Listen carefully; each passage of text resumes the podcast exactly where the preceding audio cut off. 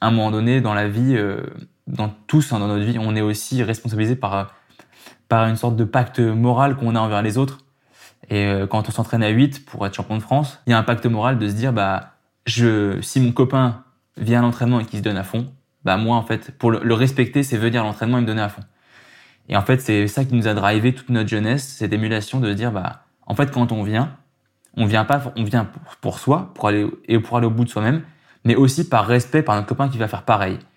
Et, euh, et c'est ce qui a fait, je pense, qu'on a été très fort très jeune, parce qu'en fait, euh, nous, on avait déjà ce sens du devoir, et que moi, quand je mettais le pied dans le bateau, euh, je savais que chaque coup de pelle que je mettais, c'était pour moi, mais c'était surtout pour les copains, quoi. Pour être plus fort à chaque fin. Chaque coup de pelle devait m'amener un peu plus vers notre objectif collectif d'être les meilleurs. L'impossible n'existe pas tant qu'on n'a pas essayé. Je suis Cyril Blanchard, entrepreneur et conférencier. J'aide les sportifs à vivre de leur passion. Depuis de nombreuses années, je côtoie les plus grands coachs et athlètes. Avec Champion de ma vie, je vous propose de découvrir ensemble ces champions au parcours inspirant. Leur singularité va vous surprendre tout autant que leur simplicité. Mon but est simple, vous permettre d'acquérir les clés pour atteindre à votre tour vos objectifs. Tout le monde est capable de réaliser ses rêves. Devenez à votre tour champion de ma vie. Bonjour à toutes et tous et bienvenue dans le podcast Champion de ma vie. On espère que vous êtes en forme euh, en ce moment avec euh, le printemps qui arrive. Et j'accueille aujourd'hui eh bien mon, mon cadet. Mon cadet parce qu'en fait, c'est le cadet de, du podcast. C'est le plus jeune. Il s'appelle Maël et pratique l'aviron. Donc Maël Vité, comment vas-tu Maël? Bah écoute, ça va super Cyril. Euh, chez moi, il fait beau en plus. Donc donc c'est cool. Je suis content de voir arriver les beaux jours et et de pouvoir retourner un peu euh, faire du sport en extérieur. Ah ouais, le sport en extérieur. Donc, tu vas nous parler de ta discipline qui est l'aviron d'ailleurs. Tu as 21 ans ou tu as peut-être 22 d'ailleurs maintenant? Non, 21, toujours 21. 21 ans, voilà, c'est merveilleux. Tu vas nous raconter un peu ton parcours parce que déjà 21 ans, tu as fait beaucoup de choses dans le monde du sport, mais pas que d'ailleurs. On va parler de sport, de philosophie, ça va casser un petit peu les codes aujourd'hui. D'ailleurs, si vous voulez nous voir sur YouTube, parce que bon, en général, vous nous écoutez sur le podcast, sur les plateformes, plateformes préférées, mais si vous voulez nous voir sur YouTube, n'hésitez pas, vous verrez le super maillot de Maël. On, te croirait venu tout, droit de, Bretagne. Non, tu es où là? Non, non, je suis à Lyon. Je suis à Lyon. Ouais, j'ai mis ma petite marinière, c'est avec ce côté un peu navigateur, euh, bateau, mais euh, non, non, je suis à Lyon. D'accord. Donc, Maël, bah, écoute, tu as 21 ans, tu es né dans quelle région? Raconte-nous un petit peu dans, ton, parcours, ta, jeunesse, dans quelle région et qu'est-ce qui t'a amené à la pratique euh, un peu plus tard de, l'aviron? Alors, du coup, comme tu le disais, j'ai 21 ans. Moi, je suis né à Aix-les-Bains, dans un petit village en Savoie. pour la petite anecdote, à Aix-les-Bains, on a le plus grand lac naturel de France. Donc, tout naturellement, j'ai été un petit peu attiré vers les sports d'eau. Et puis, et puis, à l'âge de 13 ans, à l'âge de 13 ans, mon papa, m'a dit euh, il faut que tu fasses du sport parce que c'est important. Euh, pour lui, c'est important que je fasse du sport, que j'ai une activité physique, sans dire de faire ça euh, intensément, mais au moins de d'en faire un peu. Et puis, il se trouve que mon meilleur ami ramait depuis un an à l'entente nautique d'Aix-les-Bains. Du coup, je me suis dit bon bah pour joindre l'utile à l'agréable, je vais retourner voir mon ami et en même temps faire du sport avec lui. Et puis la sauce, si je puis dire, a pris direct parce que parce qu'au bout de, deux ans, euh, on a été champion de France euh, en 2015, donc on était en minime. Attends, tu faisais du sport avant, ou tu, avant de faire de l'aviron, tu avais une, condition physique déjà? Ouais, en fait, j'ai toujours fait un peu plus du sport assez, assez jeune. Euh, pendant longtemps, j'ai fait de l'athlé. Et en fait, j'ai été un petit peu éloigné, on va dire, du, sport parce que j'ai eu des, des soucis de santé liés à la croissance. je sais pas si tu connais des choses comme la maladie de sévère ou des choses comme ça, qui sont en fait des, des inflammations des tendons à la fois du, du genou et du, euh, du talon, liées au fait que pendant ta croissance, tu fais beaucoup de sport. Donc j'étais quand même déjà un peu, un peu dans le sport. Et là, quand j'ai recommencé l'aviron, ça faisait, on va dire, un an et demi que du coup, bah, je pouvais plus trop courir parce que j'avais mal. Et aussi qu'il fallait du coup que je trouve un sport euh, sans impact. Parce qu'en fait, tout ce qui était course à pied, saut, euh, ça me faisait vraiment mal. Donc, donc le médecin m'avait dit sport sans impact. Et l'aviron, ce qui est super, c'est que c'est que c'est un sport sans, il n'y a pas de choc en fait. Il y a très peu de risques de blessures liées au choc. Donc c'était aussi euh, pour ça que je me suis tourné vers ça. D'accord, pas, pas de traumatisme, pas de choc, euh, et, et, puis ça tombe bien, tu habites à côté du lac du Bourget, donc euh, c'est et il y a une bonne structure du coup là, tu arrives à 13 ans, tu es tout de suite bien pris en main. Euh, on voit tes, tes, aptitudes à ce sport-là ou comment ça se, ça se passe cette première année? Pas du tout. Alors pas du tout. moi quand je suis arrivé, j'étais le plus petit, vraiment de loin. Euh, d'ailleurs, je le suis toujours, petite anecdote, je suis toujours auprès de mes amis, mais j'étais du coup le plus petit, je faisais partie euh, des moins bons, parce que je venais d'arriver, parce que ça faisait aussi deux ans que j'ai pas forcément fait de sport, et que euh, je suis tombé dans une grosse, grosse génération. les, années les 2001 était une grosse année avec les mains, on était déjà une petite dizaine qui performait plutôt bien quand je suis arrivé. Et il se trouve que quand tu performes en jeune en aviron, du moins chez nous, euh, ils étaient déjà grands. Donc pour donner un ordre d'idée, euh, moi je, suis arrivé, je devais faire 1m60 et j'avais déjà des potes qui faisaient 1m80, quoi, qui aujourd'hui font 1m95. Euh, et moi je fais 1m78. Donc en fait il y avait déjà ce, cet écart un petit peu de taille. Et paradoxalement avec mon meilleur ami, du coup on était les deux plus petits. Uh-huh. On était un petit peu voilà, les, les deux petits poussets du groupe. Alors, tu arrives dans, cette, dans cet univers avec, entre guillemets, quelques handicaps par rapport à tes inflammations aux articulations, les tendons, etc. Tu as un deuxième qui est ta, morphologie. Tu pas, pas aussi costaud, aussi grand, en tout cas aussi gaillard que les autres. Et euh, malgré tout, tu te plais dans cet univers, dans cet environnement? Complètement. Ouais, non, malgré tout, je me plais, je me plais bien euh, dans cet environnement parce que ça fit tout de suite avec le groupe. Donc, euh, comme je le disais, j'ai déjà mon meilleur ami, mais puis après avec les autres, il se trouve qu'il y en avait qui étaient au collège avec moi, donc tout de suite, euh, ça fit bien ensemble, on s'entend super bien, il y a un, vrai groupe qui se crée. Donc euh, voilà, malgré une première année un peu compliquée où on passe pas au championnat de France parce que parce que voilà, je débutais, j'étais en mini. Euh, j'étais chaud pour la deuxième pour repartir sur la deuxième saison. Et dès, dès, la première année, tu trouves ta place dans ce collectif et, en, et déjà tu, tu enfin vous tous ensemble dans ce collectif, vous, voulez atteindre euh, les, le, haut niveau, euh, en tout cas d'être les meilleurs au niveau national Alors, pas vraiment au tout début. Au tout début, euh, très honnêtement, on y était aussi là pour les copains, comme, comme beaucoup. Hein, je ma sœur qui a commencé l'aviron cette année, qui est en minime. Pour l'instant, elle y va pour les copains, et heureusement. Faut, faut garder un peu le plaisir, le côté sympa aussi du sport. C'est le, le plus important. Et non, non, nous au début, pour le coup, on était un club qui avait été un grand club, qui faisait partie des meilleurs clubs français passé un temps. Et là, ça faisait quelques années qu'on était un petit peu, un petit peu plus dans le dur, tu vois, avec euh, pas, pas une grosse génération qui fait des résultats, donc un club qui est, euh, qui est un peu en milieu de tableau, si je puis dire.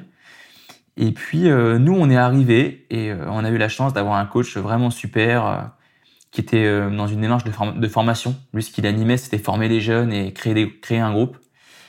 Et quand il nous a vus, je pense qu'il a, dû, il a dû être content parce que, parce que du coup, directement sur cette deuxième saison, on a commencé l'année et il nous a dit, bon, écoutez, les gars, cette année, on va être champion de France. Alors nous, on a rigolé, on s'est dit, mais bien sûr, c'est pas pour nous. Euh, nous, on est là, on vient pour les copains. Euh, l'année dernière, on n'est même pas passé au championnat de France. Et là, tu nous dis d'être champion de France, bah, t'hallucines, quoi. Hmm. Et finalement, euh, la suite va lui donner raison.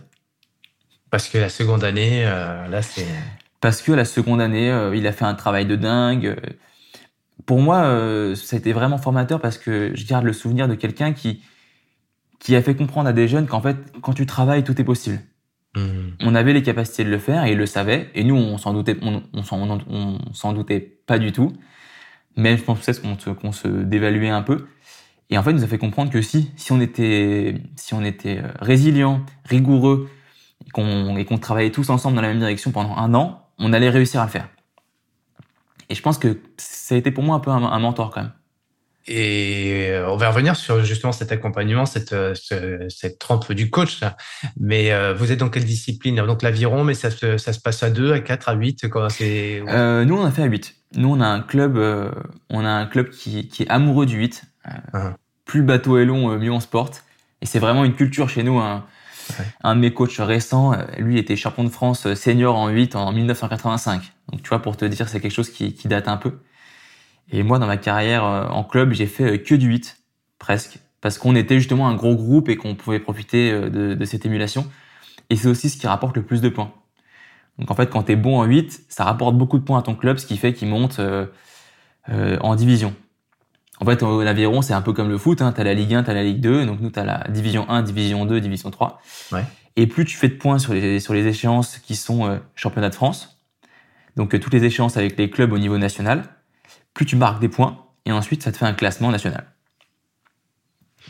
Alors, j'aimerais bien que tu nous expliques un peu ça parce que j'ai eu la chance aussi d'interviewer il y a quelques temps dans le podcast euh, Laura Tarantola. Et Laura euh, a, pas, mal expliqué d'ailleurs, euh, pour faire un point commun, ce que tu nous dis, le, le plaisir qu'elle trouvait dans cette dans cette discipline, le collectif, être dans le groupe, etc. Euh, et ça, c'est un point commun. Donc, euh, que je fais entre vous hein, pour dire, bah, je vais démarrer dans l'aviron parce que il y avait il y avait une bonne ambiance, on s'entendait bien, il y avait cette dynamique de groupe. Et puis à un moment donné, euh, eh ben euh, c'est parti. Euh, il y a, on s'est piqué au jeu parce qu'il y a aussi une émulation et puis l'envie de se dépasser, de faire mieux, de faire plus. Et, et donc là, par rapport à ça, il y a un truc qu'elle m'a pas expliqué, parce que je vais pas posé la question tout simplement. C'est ces divisions justement. Donc là, toi, pour parler un peu de ton exemple, tu arrives dans le club, vous êtes en quelle division? Alors là, bonne question. Si mes souvenirs sont bons, il me semble qu'on est quand même en première division, mais vraiment en bas de tableau. D'accord en bas de tableau. Et aujourd'hui, du coup, sur la saison passée, on était deuxième club français. D'accord. Et qu'est-ce qu'il faut euh, Parce qu'il n'y a, a, pas que le, par 8 en fait. C'est euh, il y a plusieurs euh, catégories. Dans, c'est la somme de toutes ces catégories qui fait qu'on est dans telle ou telle division, qu'on marque des points, c'est ça? Exactement. En fait, la classification, elle se fait que mhm. chaque bateau qui court au championnat de France pour le club marque un point, marque des points. Et en fonction de ta place, ça te fait un nombre de points. Par exemple, quand tu es champion de France en 8, ça te fait 50 points. C'est le bateau qui marque le plus de points. Et euh, ensuite, en 4, alors j'ai pas les, barèmes, même en 4, c'est la même chose. Et en fait, plus tu plus as de bateaux bien classés, plus euh, ton club sera haut dans le classement des clubs. Ouais, donc Maël, est-ce que tu peux nous expliquer un petit peu ces, ces différentes catégories? Parce que enfin, moi, je me mets pas mis par les auditeurs qui sont un petit peu euh, profane dans cette euh, dans, dans l'aviron. Et euh, du coup, si tu pouvais nous expliquer un petit peu, voilà, il y a le 2, le 200 barreur, le 4, le 8. Euh, et puis, on a bien compris que c'était la somme de tout qui faisait que vous marquez des points et qu'on reste en première ou en deuxième ou je ne sais quelle division. Mais voilà, ça serait intéressant de, de, un petit peu dans votre univers pour comprendre ça, parce que finalement, on voit la télé, mais sans trop comprendre tout ça. Complètement. Alors en fait, dans l'aviron, il y a déjà deux catégories hein, très distinctes. Il y a ce qu'on appelle du coup l'aviron en couple, donc là, ça veut dire que tu as une rame dans chaque main. Donc je sais pas si tu un petit peu l'image en tête. Et ensuite, il y a l'aviron en pointe, ce qui fait que là, chaque rameur a qu'une seule rame. Et en fait, du coup, le, rameur pivote euh, sur le côté où il y a la rame. Hmm. Donc là, ce sont déjà les deux gros, euh, les deux gros distinguos qu'on peut faire. Et ensuite, dans chaque, euh, dans chacune de ces catégories, il y a un peu les mêmes bateaux. Donc tu as le skiff. Là, le skiff, c'est un bateau individuel. Mhm. Donc, qui dit bateau individuel dit aviron en couple. Le rameur a une pelle par main. Ensuite, tu as le double. Là, le double, c'est pareil, c'est aussi un aviron en couple.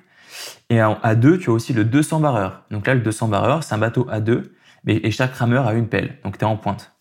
Ok. D'accord. Et ensuite, tu. as, les deux. Par contre, en individuel, tu que le couple. Ouais, bien sûr. Oui, sinon, c'est pas possible. sinon, tu tournes un peu en rond. et après, tu as comme ça, tu augmentes, as le, tu as le 4 qui est, qui est à la fois en pointe et en couple. D'accord. Et tu as ensuite le 8, qui lui est uniquement en pointe. Le 8, c'est que en pointe dans les catégories seniors. Et dans le 8, tu as toujours le, celui qui donne le rythme, là il Ouais, le barreur, exactement. Le barreur Il y a toujours le, barreur, il est présent dans le 8 et aussi dans un 4. Ce qu'on appelle ah, le 4 barré. Ah, t'as le 4 sans barreur et t'as le 4 barré Ouais, exactement, ouais. T'as le 4, as le 4 de pointe avec barreur et le 4 de pointe sans barreur, et t'as le 4 de couple qui lui n'est jamais barré. Ah, le cadre de couple est jamais barré. Parce que oui, en fait, le fait d'avoir les deux rames, euh, ça. Voilà, déjà, normalement, c'est plus simple pour aller droit et on a ce qu'on appelle une barre au pied. Donc, en fait, euh, pour donner un ordre tu as, le bateau, en dessous, tu as ce qu'on appelle la dérive. Collé à la dérive, tu as ce qu'on appelle le safran.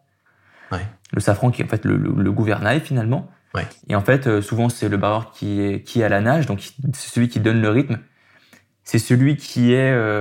c'est alors, ce qui est intéressant dans l'aviron, c'est qu'on va, on, on, on avance en reculant. Oui. Donc c'est vrai qu'en fait, pour nous, la pointe avant, c'est la pointe qui est dans notre dos à nous. Et eh oui. Et donc pour nous, le premier, c'est celui qui est finalement le plus proche de la pointe arrière. Ah. Et lui, du coup, donne le rythme parce que tout le monde le voit. En fait, c'est le premier, c'est lui qui, impose la cadence. Et donc ce rameur-là, souvent, lui, a ce qu'on appelle une barre au pied. C'est qu'en fait, que sa, sa chaussure est euh, mouvante avec un câble et en fait, en fonction, il peut la tourner pour diriger le safran. Ce qui permet du coup de, rectifier euh, si euh, problème de direction il y a. Hmm. Ça fait combien de ça fait combien de catégories au, final Eh ben, ça fait euh, ça fait quatre bateaux. Et ça fait pas mal de catégories parce que du coup, il y en a une, il y a le skiff, ah deux en double, trois en quatre et une en huit. Ça fait sept. Ah ouais. Et elles sont toutes au championnat du monde où tu as toutes les disciplines? Ouais, au championnat du monde, il y a toutes les disciplines. Et au jeu, il n'y a pas toutes les disciplines. au jeu, il y a le 8, il y a le 200.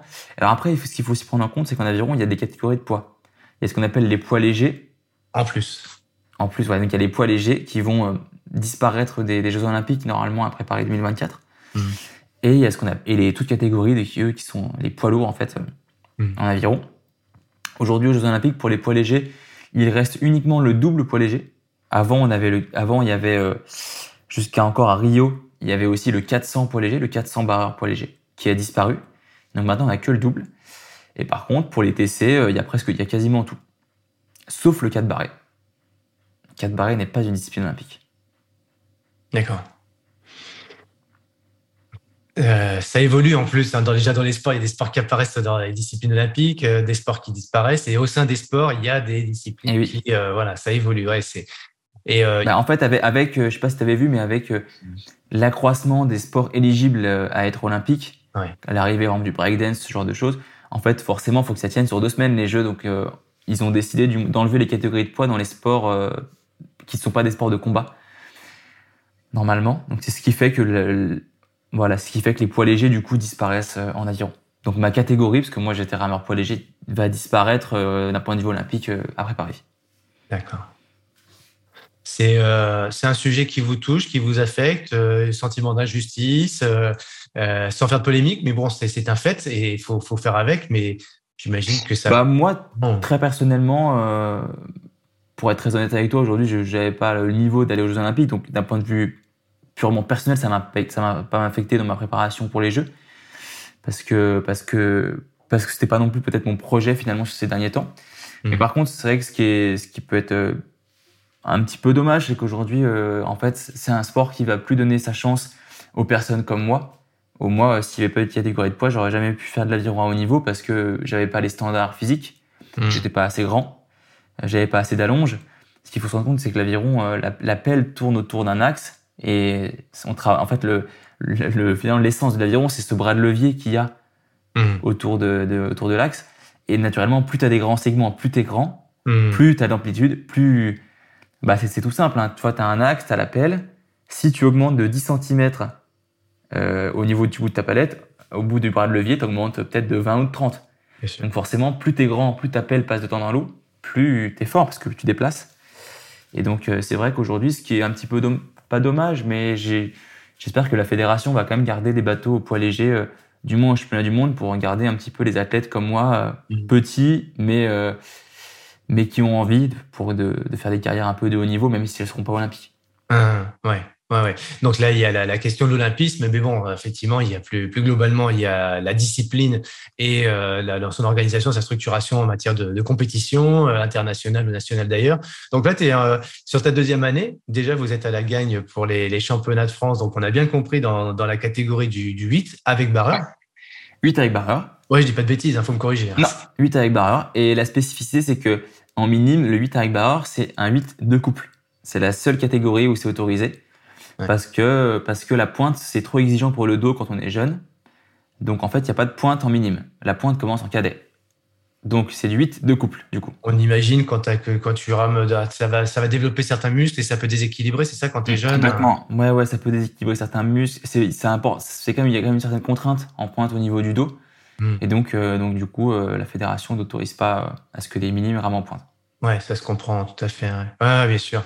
Donc, euh, de, déjà, d'autant plus que l'athlétisme, tu avais fait euh, quelques traumatismes au niveau des articulations. Si en plus l'aviron, tu avais euh, mis un peu de travers avec, euh, oui, oui, un côté plus, plus fort, plus musclé que l'autre, et puis des, des articulations, des, un squelette, en tout, cas, en, tout cas, la colonne vertébrale qui est un peu désaxée, ça aurait été dommage. ça, aurait été, un peu dommage. Ouais, beau gosse qu'il est, parce que c'est voilà, une fois de plus, j'assiste un peu aujourd'hui là-dessus, mais c'est vrai qu'on te, on te voit pas sur le podcast. Mais bon, Maël, moi, la première fois que je l'ai vu, j'étais non pas sous son charme, mais par contre, c'est vrai qu'il me rappelait un acteur. Je crois que je t'avais fait la remarque d'ailleurs. Et ce, je ne dirai rien. Ceux qui vont sur la chaîne YouTube, vous, pourrez voir et juger par vous-même. Il, me rappelle vraiment un acteur qui a joué dans, un truc de vampire. Vous regarderez et vous me direz ce que vous en pensez en commentaire. sans commentaire, dira Marie là-dessus. du, coup, là, comment ça se passe Tu arrives au championnat de France. ça se passe comment? Un peu de pression quand on a quand on est jeune. Ça, non, on voit plus le plaisir, le plaisir d'être ensemble en groupe, ou bien on se dit ouais, il y a quand même challenge et faut pas se louper pour le vis-à-vis du coach. Comment ça se passe? Il y avait, Dans mes souvenirs, il y avait un peu les deux. Mm-hmm. Parce que pour aller au championnat de France, du coup, faut passer le championnat de zone, donc pour se, pour se qualifier euh, au championnat de France. Et, euh, et, on avait réussi à les passer. On avait même gagné, gagné assez largement. Donc, donc finalement, euh, il y avait eu un petit peu aussi, on a pris conscience, tu vois. En tant que jeune, on s'est dit waouh, ok, ça y est, en fait, on peut gagner, on, on, peut le faire, quoi. C'est peut-être pour nous finalement ce que notre coach nous avait promis en début de saison, c'est peut-être pour nous. Et, euh, et du coup, là, on a pris conscience. Ça a pris un petit petit cran de stress. On se dit waouh, dans deux semaines, il faudra remettre ça. Mais là, ça sera plus une histoire. Là, c'est ce sera le championnat de France. Et puis ouais, si dans mes souvenirs, on avait quand même été, euh, on s'était quand même conditionné psychologiquement, euh, euh, en groupe, tous ensemble, tu vois, toujours fédéré autour du groupe. C'était ça qui était très important. Hmm. Et dans mes souvenirs, moi, en fait, le fait qu'on ait gagné, c'était tellement plaisant que ce que j'en retire. Ce que... Parce qu'en plus, vous avez gagné. Bah ouais, on a gagné. Du coup, on était champion de France. Donc moi, ce que je me souviens, c'était juste bah, franchement, à 14 ans, quand t'es champion de France avec tes copains, euh, t'as l'impression d'être le roi du monde, quoi. Enfin, pour, pour être honnête, tu, ah, j'imagine la tu planes, tu planes. Euh, ah ouais, ouais, c'était super. Non, c'était un super souvenir et je, me souviens que de ça. Je me souviens qu'on était vraiment dans notre bulle, mais qu'on était, on, était sûr de ce qu'on pouvait faire, sûr qu'on était capable de le faire. Hmm. Et on avait, on avait géré ça euh, plutôt bien mes souvenirs. Tu euh, tiens d'ailleurs dans la répartition de du succès, euh, tu dirais bah tiens on a réussi, on a été champion de France. Quelle est la part euh, du collectif, la part de l'individu, la part du coach, la part du de l'entraînement? Enfin qu'est-ce que quels sont les critères pour toi, même si vous êtes jeune à 14 ans, on se pose pas ces questions-là, mais maintenant avec du recul, tu dis tiens ouais si je devais analyser un peu cette victoire, j'y mettrais trois gros ingrédients. Ce serait quoi tes, plus gros ingrédients de la recette, toi de cette de cette victoire? Je pense que le premier ingrédient ça a été le coach Hmm. parce que c'est lui qui a, qui a, vu en nous quelque chose que nous on pouvait pas voir à l'époque, hmm. qui nous a fédéré, qui a réussi à nous fédérer autour de ça hmm. aussi. Et ça c'était ça finalement c'était aussi le, le, plus important. Euh, la deux, le deuxième ingrédient, je me dirais que c'est le collectif. Ouais. Le collectif, hein, parce que parce que quand t'es jeune, enfin quand t'as 14 ans comme ça, des fois t'as pas envie d'être entraîné, hein, faut être honnête, t'as envie plutôt envie d'aller faire autre chose, d'aller jouer à la console ou des trucs, des choses comme ça. Ouais. Donc le collectif, ça, ça, ça nous oblige en fait finalement, parce que par respect pour les copains, euh, t'es obligé d'être entraîné, parce que vu qu'on était, on était 8, si moi je venais pas à l'entraînement, le bateau sortait pas, donc du coup on perdait du temps sur notre objectif. Ah oui, il n'y a pas de remplaçant, quoi. C'est... Ouais, il n'y a pas de remplaçant. Non, non, c'était. Ah ouais. On était 8. Ce vraiment cette émulation euh, de solidarité. Il faut que j'y aille pour le groupe, quoi. Ouais. Pas le choix. Et euh, le, la troisième, premier exemple, moi, c'était la, la, rigueur qui était du coup imposée par notre coach.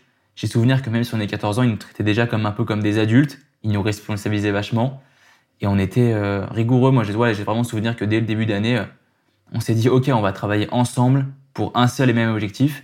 Et c'est ensemble qu'on va y arriver. Je, trouve intéressant la discussion qu'on va avoir ensemble pour tous les, nos auditeurs, qu'ils soient jeunes ou moins jeunes d'ailleurs, parce que c'est vrai que c'était pas le thème d'aujourd'hui. Je ne pars jamais avec un thème d'ailleurs, parce que si je devais en avoir, euh, en avoir un avec Maël, ce serait pas celui dont on va parler tout de suite, ça aurait été plutôt la philo. Et je pense qu'on va en parler. Mais euh, parmi les thèmes, tu vois, euh, qui me tiendraient peut-être particulièrement à cœur de ce que tu me dis, c'est ouais, on entend souvent dire les générations d'aujourd'hui euh, s'investissent moins, moins le sens des responsabilités, euh, le individualisme à outrance. Et là, on a quand même, mesdames et messieurs, quand même, chers amis, chers auditeurs, Maël qui a 21 ans et qui nous dit qu'à 14 ans, quand même, il y a des responsabilités, de la rigueur, le travail d'équipe, d'être tous ensemble et puis d'être fédérés sur un projet. Euh, ouais, vous avez réussi à vous mobiliser, euh, cette, cette, génération jeune à 14 ans, et je pense que c'est aujourd'hui encore dans ton ADN, hein, dans, ton, dans ton patrimoine génétique, c'est tout ce que tu es en train de nous dire. Donc, euh, c'est déjà un bel enseignement pour moi de, que tu nous partages parce que, voilà, je ne sais pas si tu as un avis là-dessus, mais euh, c'est vrai qu'on parle un petit peu plus d'individualisme pour parler un peu d'actualité. Toi, tu as un, pas un avis là-dessus, mais quelle est ta position? Parce que tu as moi, je te connais investi, je te connais euh, très, euh, voilà, très dans le groupe, collectif, etc. Et tu nous le redis d'ailleurs là. Mais voilà, comment tu réagis face à un petit peu ces, ces, ces, idées qu'on nous assène, euh, voilà, l'individualisme, les jeunes d'aujourd'hui, etc. Voilà, tu as, une position par rapport à ça Je n'ai pas forcément de position particulière. Après, oui, c'est vrai qu'aujourd'hui, on entend vachement. Euh, après, la question que je me pose, c'est est-ce que est-ce qu'on le disait pas aussi avant? Hein, Moi, je, discute souvent avec ma grand-mère qui était une, une, en plein dans les années yéyé. Ses parents lui disaient euh, vous, les jeunes de maintenant, c'est des fous à écouter du rock, euh, c'est c'est la débauche. Donc, je pense qu'il y a quand même aussi ce côté un petit peu. On était, c'était mieux avant. Hein, moi aussi, hein, je pense qu'un jour, je dirais que les jeunes de mon époque étaient plus sensés et plus et plus évolués que les jeunes de de maintenant. Forcément, c'est aussi pour se flatter un peu. Hein. Moi aussi, quand j'étais jeune, j'étais mieux. Mais, euh, mais non, non, en tout cas, par contre, ce qui est sûr, c'est que le sport, euh, mm. le sport, l'aviron, c'est un sport à la fois individuel et collectif. C'est ce qu'on, je pense qu'on en parlera après euh, pour tout ce qui est sélection en équipe de France. Mais mm. et le sport jeune comme ça, non, non, moi j'ai trouvé que ça m'a vraiment donné le goût du collectif. J'y croyais déjà vachement à fond avant. Et puis le goût aussi de, à un moment donné dans la vie, dans tous hein, dans notre vie, on est aussi responsabilisé par par une sorte de pacte moral qu'on a envers les autres. Mhm. Et euh, quand on s'entraîne à 8 pour être champion de France, comme ça a été tous les ans, euh, tous les ans après, euh, jusqu'à ce que jusqu'à maintenant même, il y a un pacte moral de se dire bah je si mon copain vient à l'entraînement et qu'il se donne à fond, bah moi en fait pour le, respecter c'est venir à l'entraînement et me donner à fond. Ouais. Et en fait c'est ça qui nous a drivé toute notre jeunesse, cette émulation de se dire bah en fait quand on vient, on vient pas, on vient pour, pour soi, pour aller et pour aller au bout de soi-même, mais aussi par respect par notre copain qui va faire pareil. Et, euh, et c'est ce qui a fait, je pense, qu'on a été très fort très jeune, parce qu'en fait, euh, nous, on avait déjà ce sens du devoir, et que moi, quand je mettais le pied dans le bateau, euh, je savais que chaque coup de pelle que je mettais, c'était pour moi, mais c'était surtout pour les copains, quoi. Pour être plus fort à chaque fin. Chaque coup de pelle devait m'amener un peu plus vers notre objectif collectif d'être euh, les meilleurs. Ouais, il y a, y a ce, ce, côté yin-yang, quoi. Je viens pour me faire plaisir et c'est moi je, c'est j'aime ça.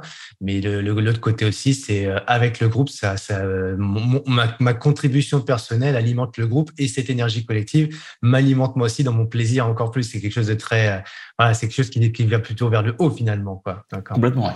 Ouais, super. Et donc là, de ce, de ce titre de champion de France, euh, vous en faites quelque chose, bon, une fiesta. et après, euh, qu'est-ce que ça change pour vous dans votre collectif ou toi dans ta vie d'ailleurs, d'étudiant, d'étudiant, est-ce que ça change quelque chose? Alors moi, dans ma vie de tous les jours, très, très personnellement, c'est un peu comme, euh, je pense, hein, comme beaucoup de choses où avant de le faire, on le, sacralise, on se dit, ah, quand je vais être, quand je vais être champion de France, ça va être, je vais devenir un autre homme, quoi, un autre jeune homme. Euh, pas du tout. En fait, ça a strictement un petit peu rien changé euh, à ma vie de tous les jours. Mhm. Mis à part que pendant une semaine, j'étais sur un petit nuage et que, mhm. et que j'avais l'impression que, que j'étais le roi du monde. Ce que ça a changé, c'était avec mes relations avec mes, mes amis. On était déjà proches, mais je pense que ça nous a encore plus soudés. Mhm. Parce que, parce que il y a aussi un petit peu, finalement, pour, pour schématiser, le gâteau, ça, ça a été l'année où on s'entraînait dur tous ensemble et qu'on a créé des liens dans les, dans des moments difficiles. Euh, quand c'était dur, quand il y en avait qui avaient envie de lâcher, quand voilà, quand c'était quand c'était un petit peu difficile. Et puis le titre, c'est la cerise. En fait, c'est ce qui vient un petit peu bonifier euh, tout cet ensemble-là. Hmm. Et ce qui fait que par contre, euh, on en est ressorti, je pense, plus soudé que jamais. Et, et aujourd'hui, les amis que j'avais en 2015 quand on était champion de France hmm. sont ma famille, ma famille d'aujourd'hui. Ils n'ont pas bougé, c'est sur les mêmes. Hmm. Donc, donc je pense que c'est ce qui nous a aussi, ce qui nous a aussi soudés. Et puis ça m'a fait peut-être aussi prendre confiance en moi. Je me suis dit, je me suis dit, ok, en fait, euh, je peux, je peux faire quelque chose en sport. Si j'ai envie de le faire, je peux le faire. Mhm. Et, euh, et, je voyais vraiment le, le sens parce que j'ai eu la chance d'être un gamin qui avait des, des grosses facilités à l'école. Donc en fait, aller, aller à l'école, je me baladais un petit peu pour être. Euh, j'ai pas besoin de beaucoup travailler pour avoir des notes, moi, assez, assez très correctes, on va dire. Et là, il y avait vraiment ce côté, non, mais si je veux quelque chose, il faut que je me dépouille. Donc ça ça faisait vraiment un sens, tu vois, vraiment un sens de se dire, c'était beau. Je trouvais ça beau en fait de se dire bah je vais travailler dur et à la suite de ça je vais en obtenir quelque chose qui sera encore plus beau. Mmh. Mmh. Et là, euh, les années, il y a une détection à un moment donné, on te détecte. Comment ça se passe là pour euh, parce que les années après, comment ça s'est passé en as, parce que tu es quand même dans l'adolescence. Euh, pour un adolescent, tu es assez investi, tu sais à peu près ce que tu veux. On a le sentiment en tout cas.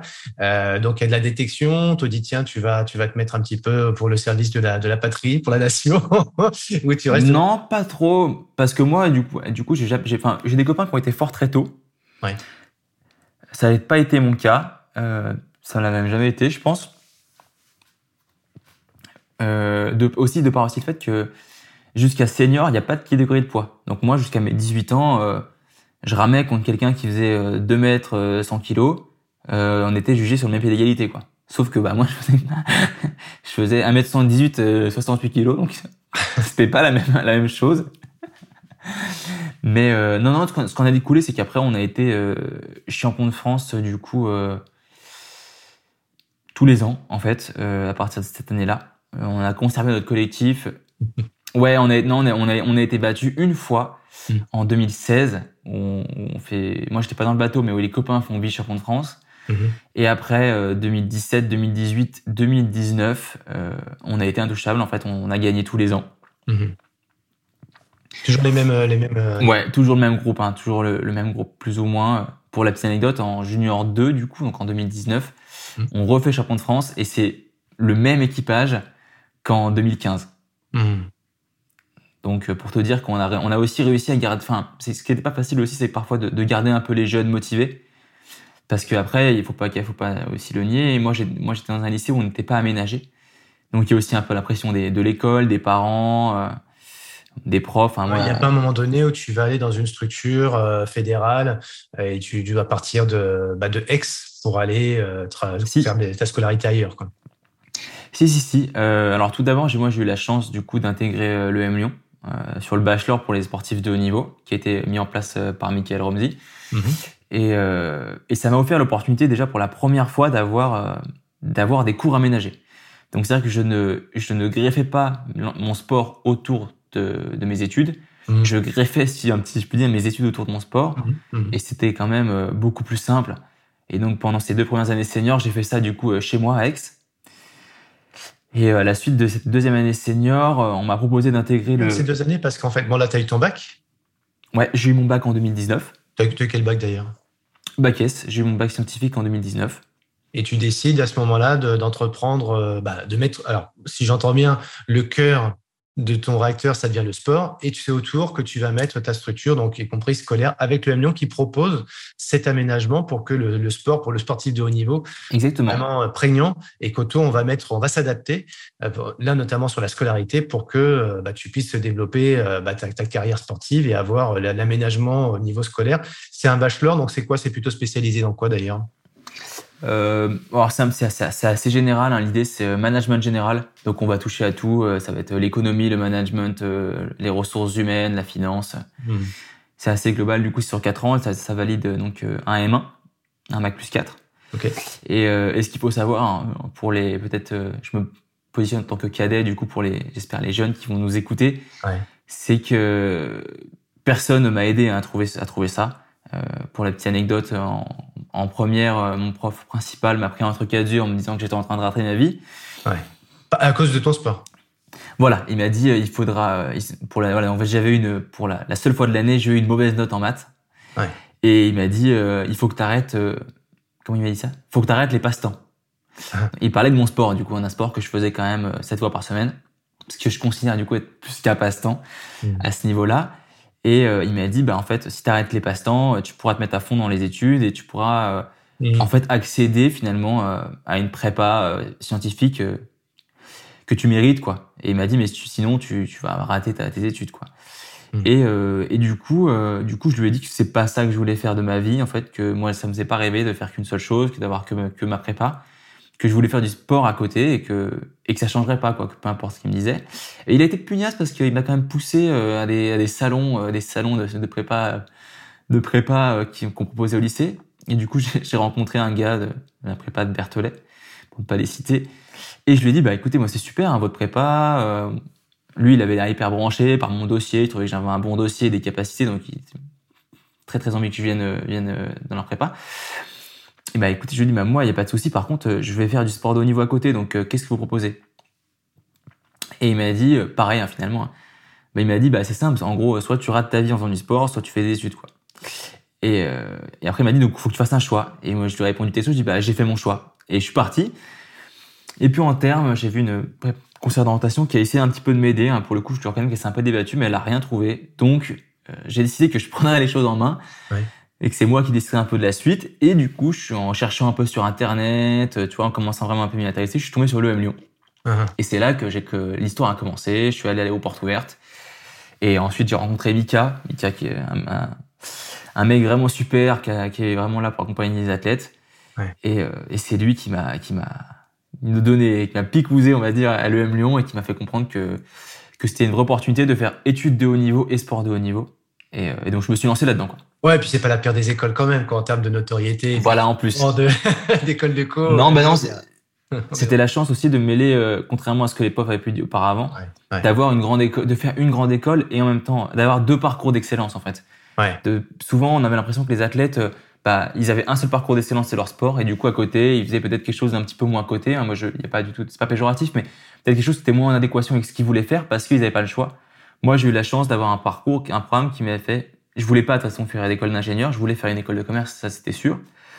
Et donc j'ai eu la chance de faire une grande école de commerce et un parcours, euh, un parcours de sport de haut niveau à côté. J'aime bien l'expression là, faire avoir un double parcours d'excellence euh, parce que c'est vrai que le, bon sens euh, peut-être un petit peu la doxa, c'est en dire les gens choisir c'est renoncer, donc il faut choisir, il faut pas s'éparpiller. C'est peut-être une stratégie, si on doit, parlé de stratégie, pourquoi pas, mais il y en a peut-être d'autres.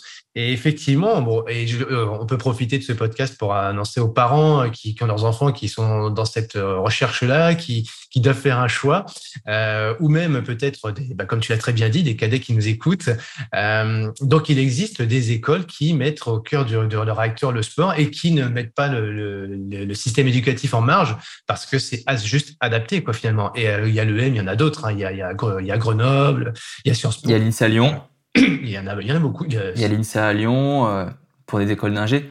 Eh oui. Non, non, mais oui, oui. Euh... Bien sûr, bien sûr. Il y a pas parce que là on parle d'école de commerce, mais en, en ingénierie, pareil, en ingénierie, bien sûr.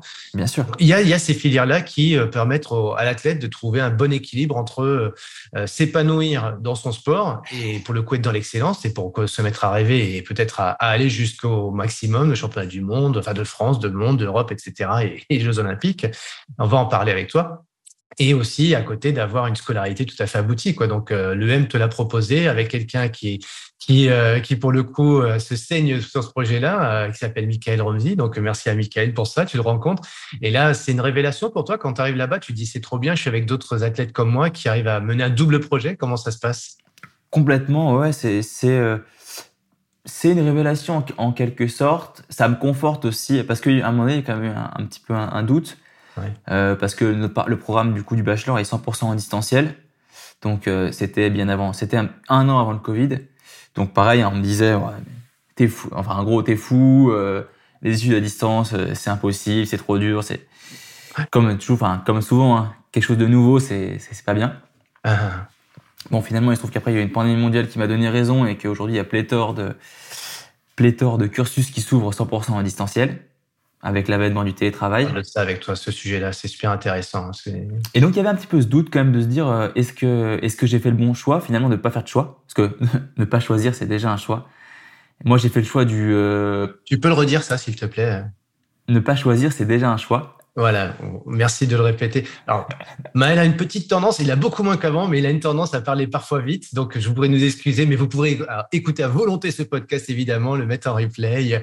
Mais voilà, en tout cas, je tiens à souligner, puisque Maël, ça fait, vous l'avez compris, ça fait, un, ça fait un peu de temps que je le connais, ça fait, on va dire, un an. Et euh, entre euh, il y a un an et aujourd'hui, euh, il est beaucoup plus audible. Et je ne l'aurais pas invité au podcast il y a un an, c'est clair. mais c'est voilà, et vous entendrez peut-être encore la, la, les choses à améliorer parce que des fois le, débit s'accélère. Mais en tout cas, voilà, c'était juste une petite parenthèse. Mais euh, revenons sur le, sujet. Et je, te prie de m'excuser pour cette, cette coupure intempestive. C'est pour reprendre un peu ton souffle-ci. Euh, et donc, euh, c'est c'est dans les entreprises aussi, parce qu'il y a des gens qui nous écoutent qui disent bon, c'est bien pour la scolarité, on, on peut comprendre qu'il y a un double projet, déjà d'une. Donc, on peut faire deux choses à la fois et bien. Euh, ou pas. Certains peuvent le faire, d'autres pas. En entreprise, ça peut poser la question d'avoir un double travail, tu vois, un double revenu. Euh, est-ce que c'est possible ou pas? Et le, sujet qui, pour quelqu'un comme moi, n'est pas du tout euh, intuitivement, tu me dis j'ai un, j'ai un programme qui est 100% digitalisé. Waouh me dis, mais il n'y a pas d'humain dans votre truc, on se rencontre pas, on ne se voit pas, on n'est jamais en présentiel, ça doit être, ça doit être quand même vachement complexe. Et puis avoir un programme d'accompagnement pendant, pour le coup, ça, ça dure combien de temps? 4 ans, 5 ans? 4 ans, ouais. 4 ans. Alors 4 ans, c'est le minimum. Et après, euh, c'est modulable en fait euh, ouais. en fonction. Ça suite à sa suite à carrière sportive. Moi, je sais que j'ai des collègues de ma classe, dont une fille, tu vois, qui a été médaillée au jeu. Je Je pense pas qu'elle sera diplômée cette année. Parce qu'en fait, à un moment donné, quand tu es dans le, dans le feu de ta carrière, c'est quand même difficile euh, de suivre tout le temps. Mais, mais l'aménagement est 100% personnalisé. Quand tu vas rater un cours, par exemple, tu as un tutorat d'un prof, donc c'est ça qui est top aussi on te on t'entendra jamais dire ce qu'on t'a dit et c'est pas grave, c'est la vie. Hein. Il y a des gens, profs qui savent pas, mais t'entendras jamais dire faut que tu fasses un choix. Et si tu continues à être trop sérieux dans ton activité sportive, euh, bah ton année scolaire, euh, ta scolarité est foutue. Non, on va aménager. Là, ce que tu dis, c'est qu'on va aménager, on va rajouter une année. C'est pas très grave en soi si ça permet à la tête d'aller au bout de son projet. Complètement. Moi, j'ai découvert avec Miguel quelqu'un quelqu'un qui pour la première fois disait on va trouver une solution. On trouve une solution. on trouve une solution. Donc en fait, il n'y a pas de, pour lui, il n'y a pas, il y a pas de problème, même si je fais, même si je sais qu'il fait souvent le tampon, hmm. parce que, parce qu'il y a, il y a quand même une administration et encore une doxa intellectuelle de dire que étude, étude, étude, étude. Hmm. Mais, euh, mais force est de constater que ça change et que ce qui est super, moi je rencontre des jeunes aujourd'hui qui sont aussi entrepreneurs. Notamment, j'ai l'idée de quelqu'un qui est à l'INSA et il est aménagé. Donc, c'est-à-dire qu'il a, il a, il est aussi aménagé. Il fait son cursus sur plus longtemps que, que le cursus classique mhm. pour pouvoir à côté faire vivre sa micro-entreprise. Et donc, je trouve ça, moi, génial qu'aujourd'hui, on comprenne qu'en fait, euh, on peut dans la vie avoir plusieurs projets. Moi, tu disais que j'avais deux projets. En fait, j'en avais un petit peu trois. Parce que dès mes 18 ans, je, je suis passé micro-entrepreneur. Mhm. Mes parents, ils ont un cabinet de courtage en assurance et euh, moi, je faisais leur comptabilité. Je, je faisais leur comptabilité, alors pas leur comptabilité euh, d'un point de vue euh, légal, mais plutôt tout ce qui était gestion administrative, euh, de la, et qui tourne, voilà, rapprochement bancaire, sur tout ce qui tourne autour de la compta. Et donc finalement, en fait, j'avais un petit peu de trois projets. Donc j'avais mon sport, mes études et un complément de revenus lié à une activité, euh, comme on dit maintenant, en freelance. D'accord, tu as créé ta micro-entreprise. Ouais, dès, voilà, dès, 18 ans, ils m'ont, mes parents m'ont poussé à faire ça. Et donc, euh, c'était une super idée. Quand on dit il faut, se concentrer sur un projet, et toi, tu dis donc j'ai déjà mon projet scolaire. Bon, ok, aménagé, euh, distanciel, avec une belle structure. Donc, l'EM, qui j'imagine quand même qu'il y a, l'investissement. C'est tu à la fin un bachelor à l'EM, voire un master. Euh, c'est c'est quand même un diplôme qui, qui parle quand même. Hein, euh, c'est tout. Donc, forcément, il y a de l'engagement quand tu vas à l'EM Lyon. C'est pas c'est pas juste comme ça, petite école de co. voilà. Et à côté, tu as ton donc tu es dans l'excellence dans ton, dans ton sport. Et en plus de ça, à côté, tu as tes micro-entrepreneurs. Mmh. Tu, es quelqu'un normal. ouais, je dormais la nuit. Hein, tu dors la nuit, voilà. Ouais.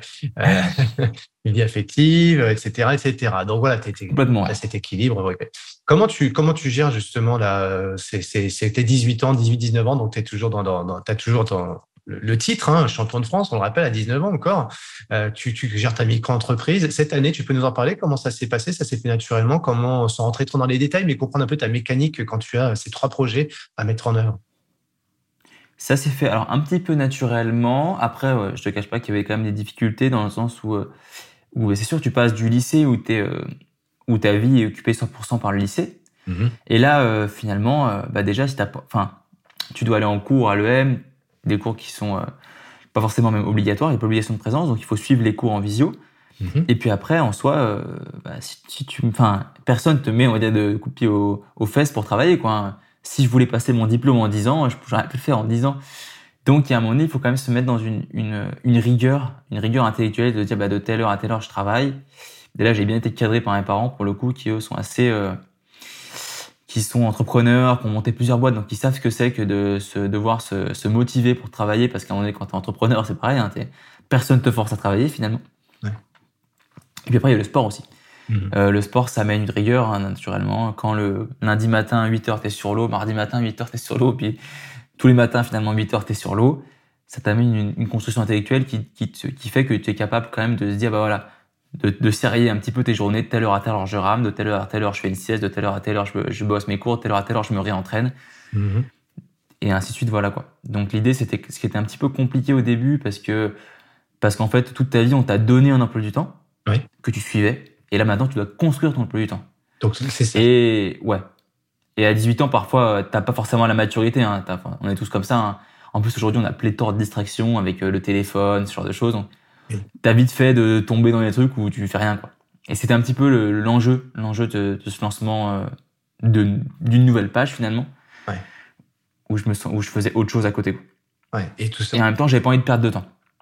ouais, en plus, il y a eu la période de confinement, Covid, etc. Donc là, pareil, il faut se structurer, il faut se prendre en main, il faut s'adapter.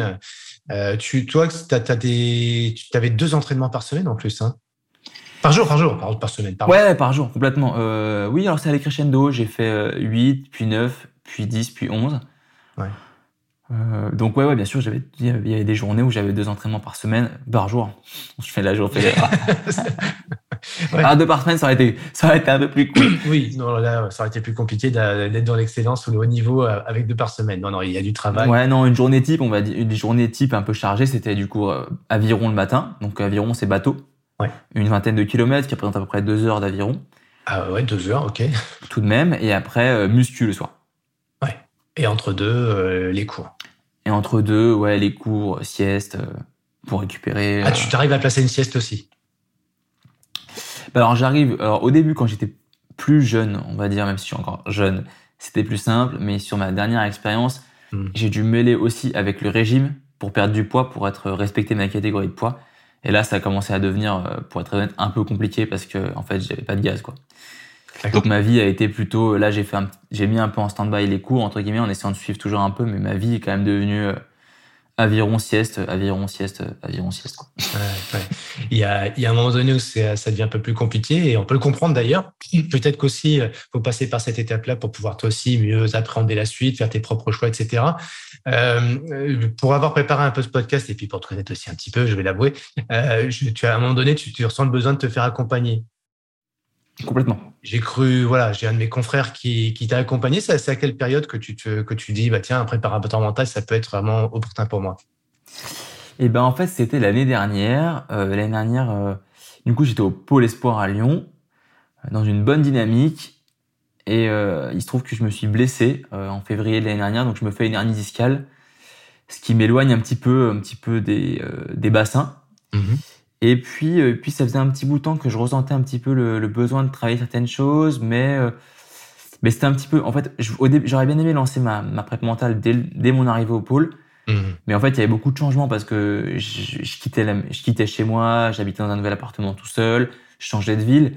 Donc en fait, dans tous ces changements, je me suis dit, je peux pas me rajouter une dose d'instabilité, sachant que la prep mentale, euh, moi, quand je fais les choses, j'y vais à fond. Donc je savais que j'allais aller mmh. corps et âme et que ça allait un peu secouer aux manches, si je puis dire, parce que j'allais devoir un petit peu euh, soulever le tapis, sortir un petit peu des choses que j'avais peut-être pas envie de voir. Hmm. Euh, mon prep mental, en plus, c'est sûr pour toi, dans ce que tu dis, euh, le prep mental, ça va être un peu la, psy, la psycho, ça va aller. complètement. Et moi, j'y allais complètement pour ça. Hein. C'était complètement assumé. Ah, c'est pour ça que tu faisais cette démarche. Ouais, ouais, ouais. Il était aussi psychologue du sport. Enfin, il est toujours d'ailleurs psychologue du sport et prep mental. On peut le nommer, hein, c'est Sylvain. Ouais, Sylvain Guillaume hein, donc qui est aussi qui est aussi prep mental et psychologue du sport. Et, euh, et moi, je marche, beaucoup sur la confiance et la rencontre. Et euh, j'avais eu côtoyé par le passé d'autres préparateurs euh, mentaux avec qui ça n'avait pas trop marché parce que j'avais un peu l'impression que ils avaient la méthode, la méthode clé. Et, et moi, je, moi, je pense que qu'il faut individualiser. Et en fait, quand j'ai rencontré Sylvain pour le premier échange, bah, il m'a écouté pendant presque une heure et demie et il m'a dit, bah écoute, je vais réfléchir pendant deux semaines et je te rappelle. Et en fait, euh, je me suis rendu compte qu'il avait euh, pléthore de cordes à son arc et que juste il mobilisait les bonnes cordes en fonction de ses athlètes. Ouais. Et puis après, il y a eu un fit humain qui, qui a été un petit peu inexplicable. Ce qui fait qu'il m'a accompagné sur le sport, mais que ça a pris une, une dimension euh, assez, assez, assez dingue. Comme j'ai pu le dire sur un précédent post LinkedIn, mais souvent on fait un peu la dichotomie entre l'être humain et l'athlète.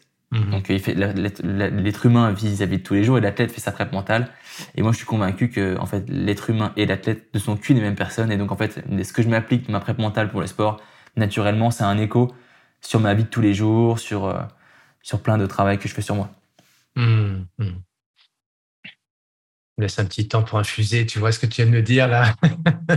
Mais euh, moi, je, je, c'est toi aussi qui fais cette démarche, euh, qui entreprend la démarche. Ça vient pas de l'extérieur, c'est pas tes parents hein, ou, un, autre euh, athlète ou un coach qui te dit va voir un prêt mental. C'est toi qui fais cette démarche-là? C'est moi qui fais, moi qui me, pardon, qui fait cette démarche. Et euh, aussi, je suis en, mon, du coup, mon préparateur physique est un ami et, euh, et, avec qui je suis très proche, avec qui on a, il a été aussi fait une carrière de haut niveau, il s'appelle Massamba Mbaye, donc il est, il est kiné, mais maintenant il accompagne en fait, il était kiné et maintenant il accompagne des athlètes de haut niveau dans la préparation physique. Mhm. Et, euh, et du coup, bah, j'en parle avec lui, je lui dis que je ressens le besoin de me faire accompagner, que je pense qu'il y a des choses à bosser, et même lui, ça faisait quelques temps, qu'il, en filigrane, hein, qui me le, qui me le disait, parce que finalement, la prep mentale, c'est un peu comme euh, la psychologie pour euh, les gens qui font pas de sport, c'est que si la démarche vient pas de nous, ça a moins d'impact. Il faut être, en être intimement convaincu. Et il me dit, bah voilà, moi j'ai, j'ai un pote, il s'appelle Sylvain Guillaumard, il accompagne deux, trois de mes athlètes, et moi je pense que c'est une, super personne, je t'encourage à aller le voir coup, bah, voilà, comme tu l'imagines, comme je marche à la confiance, je me dis j'ai un, ami qui, me suit depuis très longtemps. Enfin, la première fois que je l'ai rencontré, c'était pour déjà des problèmes de dos quand j'avais 15 euh, ans, donc ça fait presque 10 ans, enfin une dizaine d'années qu'il commence à me suivre. Maintenant, on est amis. Bon bah, je lui fais confiance. Et j'ai eu, euh, j'ai eu raison de lui faire confiance. Du coup, c'est comme ça que j'ai j'ai pu rencontrer Sylvain. Ça, du coup, ça venait de moi, mais finalement, c'est aussi par les rencontres et les différents échanges que j'ai pu, avec mon, les gens qui entouraient ma discipline, que j'ai pu euh, suivre euh, cette démarche-là, mais en étant intimement convaincu que j'en avais besoin et que c'était le, choix, le bon choix à faire à l'instant T. Quoi. Hmm. Donc là, tu as eu un changement, tu es arrivé sur Lyon. Euh, là, on est après le Covid d'ailleurs, quand tu décides d'aller sur Lyon. Là, on est l'année dernière, donc on est 2021-2022. Euh, on est début 2022 on sort un peu de cette période un peu compliquée là du Covid, du confinement et compagnie. Euh, toi, tu structures une, ta vie donc euh, sur Lyon euh, avec ta micro-entreprise mm.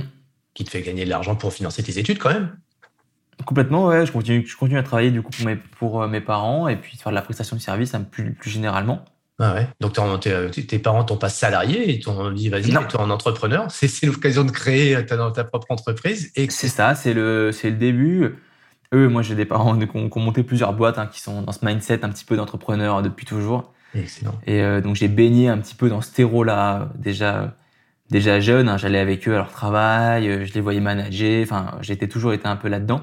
Mhm. Et donc c'est tout naturellement qu'ils m'ont un petit peu lancé en me disant bah ta micro-entreprise, ce sera le, la première pierre un petit peu de ton envie d'entreprendre. Et après on verra on verra la suite. Ok. Donc as, as... Et donc j'ai continué à Lyon. Ouais, ouais, euh, après, maintenant, en plus, euh, là encore le Covid, du coup, on en revient par à tout à l'heure. Jusqu'au Covid, mes parents n'avaient pas mis en place de solution pour travailler à distance. Donc, en fait, il fallait que j'aille du coup au bureau pour pouvoir être sur leur dossier à eux. Le Covid étant, ils ont été obligés de, se mettre un petit peu en ordre de marche là-dessus. Mhm. Et ce qui fait qu'après, j'ai pu, et je travaille encore aujourd'hui pour eux, euh, faire, de la, faire euh, mon job à distance, en fait, tout en étant à Lyon. Même si le cabinet est à Aix-les-Bains, moi, je, je travaille depuis Lyon et ça fonctionne plutôt bien.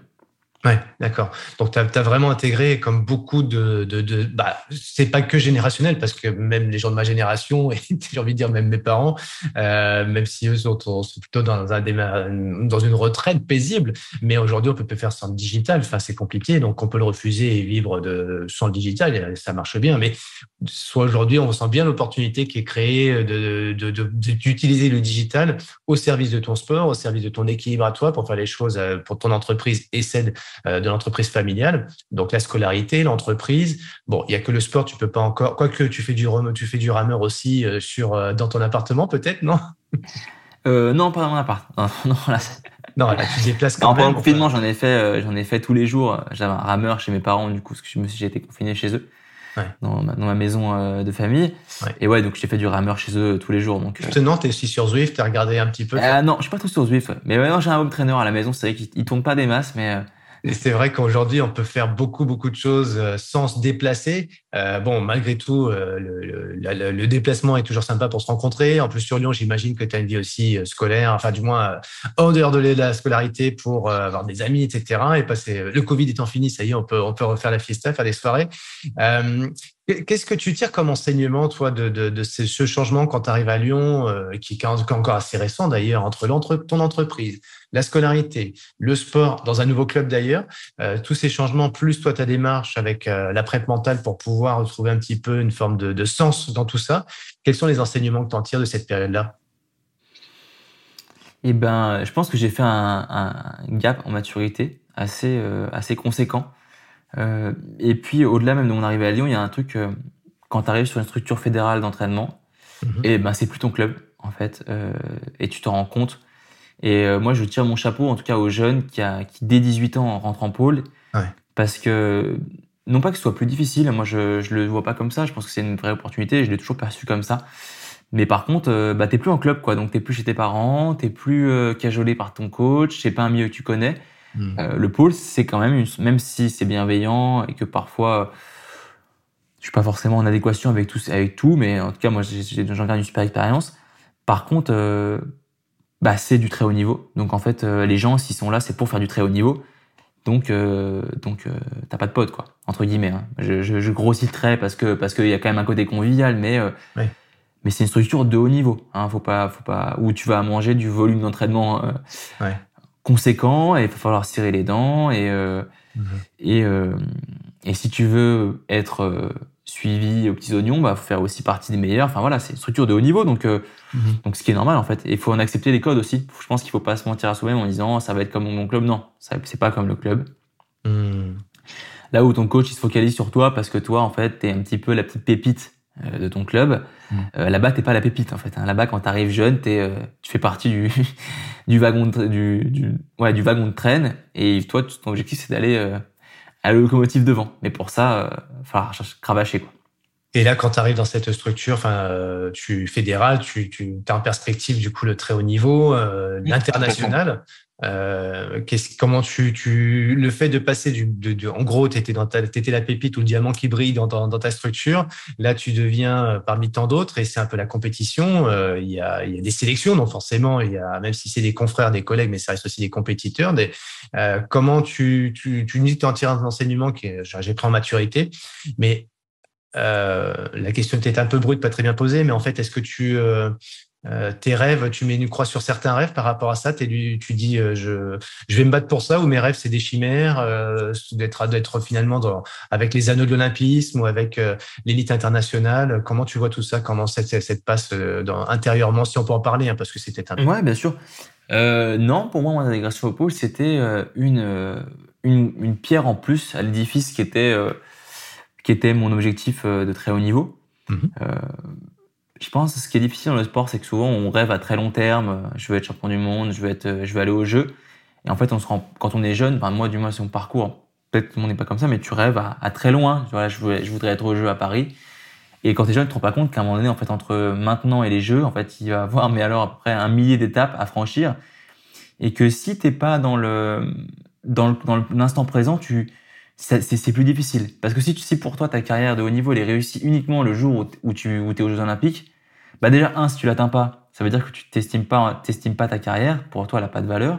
Mhm. Et en plus, si tu te nourris pas de toutes les petites checkpoints qui sont, euh, qui font aussi partie du parcours, bah en fait, ça a pas de valeur. Donc moi, j'ai essayé. Alors, ça a été très difficile, mais j'ai essayé aussi de voir que le pôle, bah, c'était euh, une, une, petite validation en plus dans cette démarche de très haut niveau, de se dire, bah voilà, j'étais content. Très honnêtement, j'étais très content quand j'ai reçu la, lettre en me disant que j'étais que, que, le pôle m'intégrait et que j'étais intégré au pôle. C'était une vraie satisfaction personnelle de me dire bah voilà, c'est un petit checkpoint en plus pour aller ensuite euh, vers vers le très haut niveau. Comme la première fois que j'étais en stage en équipe de France, un stage d'entraînement, pareil, c'est une petite checkpoint en plus.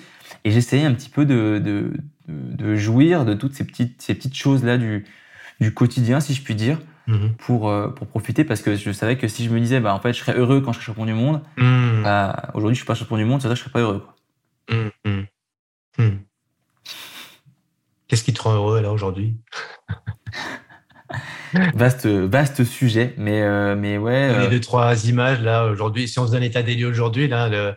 qu'est-ce qui fait bah, Si on fait un état des lieux aujourd'hui, en plus, aujourd'hui, j'ai un petit peu fait une pause, du coup, sur ma carrière sportive. Ouais. Voilà, ça a été aussi le, le fruit de l'accompagnement que j'ai fait. Euh, ça a été très difficile ces derniers temps, comme j'ai pu en parler lors de ma conférence euh, champion de sa vie du, du 29 novembre. Euh, ça a été très difficile. Donc là, j'ai fait un petit peu une pause. J'avais besoin aussi de, de, reprendre un petit peu de, de, souffle, de reprendre un peu de temps pour moi. Euh, très honnêtement, je pense que j'ai fait un petit peu une sorte de, de petit burn-out du sport. Euh, et c'était euh, c'était aussi important pour moi d'en parler parce qu'en fait, on pense souvent que le burn-out du sport, c'est uniquement pour les athlètes de très haut niveau. Hmm. Non, c'est aussi pour les athlètes de haut niveau qui surperforment pas, mais qui, mais qui se donnent les, qui essayent de se donner les moyens. Et j'avais perdu un petit peu le sens de mon sport, le plaisir en fait. C'était devenu uniquement performance, performance, performance. Hmm. Sauf que bah à force, euh, même si tu serres les dents, à un moment donné, tu peux plus quoi. Donc euh, pour ça qu'en ce début de saison, j'ai un peu craqué. Euh, hmm. Psychologiquement, c'était très dur. Et donc j'ai fait le choix, le choix de, de, de, faire une pause, pour ne pas dire d'arrêter, mmh. euh, pendant un temps. Je sais pas encore où ça va mener tout ça, mais déjà maintenant j'essaye voilà, de, de, reprendre un peu de temps pour moi. Ça m'a permis aussi, ça m'a donné aussi le temps de d'ouvrir mon scope, euh, de faire autre chose, de trouver une alternance, un peu d'avoir d'avoir d'autres projets. Et donc aujourd'hui, ce qui me rend heureux finalement, c'est ça, c'est euh, me reconnecter avec moi-même, euh, me redéfinir, voilà, donner du redéfinir qui je suis. Et, euh, aujourd'hui, si j'avais un seul objectif, c'est essayer que, que chaque jour que je passe me rende heureux, me fasse plaisir, soit dans cette démarche euh, un peu plus globale d'être d'être d'être heureux généralement. C'est Laura, enfin, je reprends, je, vais pas faire trop d'analogies, mais elle, disait à un moment donné dans, dans, son talk aussi, puisqu'elle a un très très beau talk là-dessus, en disant à un moment donné, le, la performance a pris le dessus sur le plaisir j'ai été moins forte. Et en plus, on a eu des, des problématiques euh, musculaires, euh, traumatiques, etc. Et euh, finalement, de, de, faire une pause pour retrouver du plaisir et redevenir encore meilleur, c'est important. Et là, tout à l'heure, on parlait de pause scolaire pour pouvoir privilégier son projet sportif, bah, ça peut se faire aussi dans l'autre sens. Pour le coup, c'est ça aussi que les années sont euh, assez adaptables. Tu disais tout à l'heure, on peut rajouter une année de scolarité, mais finalement, est-ce que là, tu n'as pas fait un autre choix de dire, bah tiens, je fais une petite euh, pause ou une pause tout court. Euh, on verra où elle mènera, mais ça permet de te concentrer sur d'autres affaires que le sport et puis d'y revenir encore plus fort? C'est une question. Ouais, complètement. Alors, pour y revenir, enfin, très, très, très honnêtement, euh, Aujourd'hui, euh, je sais pas du tout. Ouais. Euh, je pense que je me suis poussé tellement loin en fait euh, que pendant un temps, je détestais mon sport. Hein. Mmh. J'avais plus envie d'y aller. Enfin, pour vraiment pour donner aussi un, exemple que tu connais, mais aussi un exemple aux auditeurs. moi, il y a cela, j'aurais dit début novembre, je suis allé m'entraîner et en arrivant dans mon centre d'entraînement, je me suis effondré, je me suis mis à pleurer dans la voiture. C'était trop dur, quoi. C'est-à-dire que je ne pouvais, j'avais atteint mon maximum, je ne pouvais plus plus faire faire faire ça en fait parce que je prenais pas de plaisir parce que parce que c'était devenu trop difficile. Trop difficile pour moi de de, de venir m'entraîner sans plaisir. Donc j'avais besoin un petit peu de, de, redonner du sens à tout ça. Ça faisait plus sens et, euh, je me suis rendu compte que même dans un projet qu'on fait depuis 10 ans qui nous tient à cœur et qui finalement est devenu notre vie parce que le sport c'était ma vie mmh. euh, bah, on peut en, on peut euh, en perdre le sens quoi et ça a été ça a été un petit peu difficile et puis ce qui a été difficile aussi, c'est que quand tu es athlète comme ça, euh, tu te définis, en fait, tu fais que ça ta vie, si je puis dire, même si j'avais les cours à côté, mais euh, tu te définis comme ça. Enfin, moi, aujourd'hui, euh, il y, a, y a cela quelques mois, tu me demandais qui j'étais, je t'aurais dit, mais elle vitait 21 ans et je suis rameur de haut niveau. Quoi. Mmh. Et voilà. Et donc, en fait, il y a aussi une vraie question de se dire, tu as l'impression que si tu arrêtes le sport, tu vas, tu vas être rien, quoi. Que tout ce que tu as fait, ça vaut rien, que tu que tu n'auras plus rien à faire. En plus, pour le coup, moi, j'avais euh, mes cours à distance, c'est super, mm. mais du coup, je suis tout le temps chez moi. Donc, si j'arrête le sport, bah, en fait, c'est-à-dire que je passe ma vie chez moi où je, sans rien faire autre chose que mes cours, mm. sans avoir d'interaction sociale. Et ça, c'était une vraie angoisse personnelle. Et en même temps, euh, fallait pas que l'aviron devienne juste quelque chose, une fuite en avant pour combler le fait que euh, qu'à côté, j'avais pas d'autres projets pour l'instant, mm. parce que j'avais pas le temps d'en lancer d'autres. Donc il y avait un petit peu toute, toute, euh, toute cette dualité entre, euh, entre tout ça. Et, euh, et, du coup, là, pour le coup, contrairement à avant, j'ai fait un choix. Donc, j'ai fait, j'ai fait le choix un petit peu de, de, de, bah, de calmer l'aviron. je continue avec, je vais continuer à ramer avec les copains, à participer au championnat de France parce que, parce que, parce que c'est important pour moi et parce que c'est aussi ce qui, ce qui m'anime mmh. de partager avec mes copains, avec les, avec les gars qui avec les gars puis avec ma famille. Mmh. Mais ouais, non, il y avait besoin de faire un, besoin de faire un choix un petit peu, de prendre le temps, quoi je vais honorer nos auditeurs en posant la question qu'ils ont peut-être eu envie de te poser quand tu as dit euh, moi j'ai envie de te poser cette question. En fait bah, je suis mal invité, mal invité pardon j'ai 21 ans et je suis rameur euh, de haut niveau. Euh, ça c'est ce que tu aurais dit avant? Et la question c'est aujourd'hui si tu devais dire avec qui tu es tu dirais quoi? Aujourd'hui je dirais toujours mal invité 21 ans parce que ça ça ça n'a pas changé. Je dirais passionné passionné de philosophie. Euh, avec une envie de, de, me, de, me, réaliser au quotidien et qu'aujourd'hui c'est vraiment ça qui m'anime, euh, avec une envie d'entreprendre assez débordante euh, dans les années à venir. Et qu'aujourd'hui, euh, voilà, qu'aujourd'hui, comme je t'ai pu te le dire, euh, ce que je veux en fait, c'est juste essayer de passer, d'être plus dans l'instant présent, moins dans l'expectative du, du, futur, et être plus dans ancré dans ce présent-là, à se dire bah, que chaque journée que je passe est un peu une, et quelque chose, une nouvelle journée qui m'amènera sur cette démarche d'être heureux et de faire en sorte que chaque journée soit, soit la meilleure possible. Ouais, d'ailleurs, ce que, ta réponse me fait penser à, un ami, Jean-François Nobel, qui, qui dit euh, Cyril, euh, sois attentif à ton vocabulaire, euh, n'emploie jamais le verbe être parce que ça fige les choses. Et en fait, tu vois, je t'ai figé parce que euh, Emmaël Vité, qui es-tu?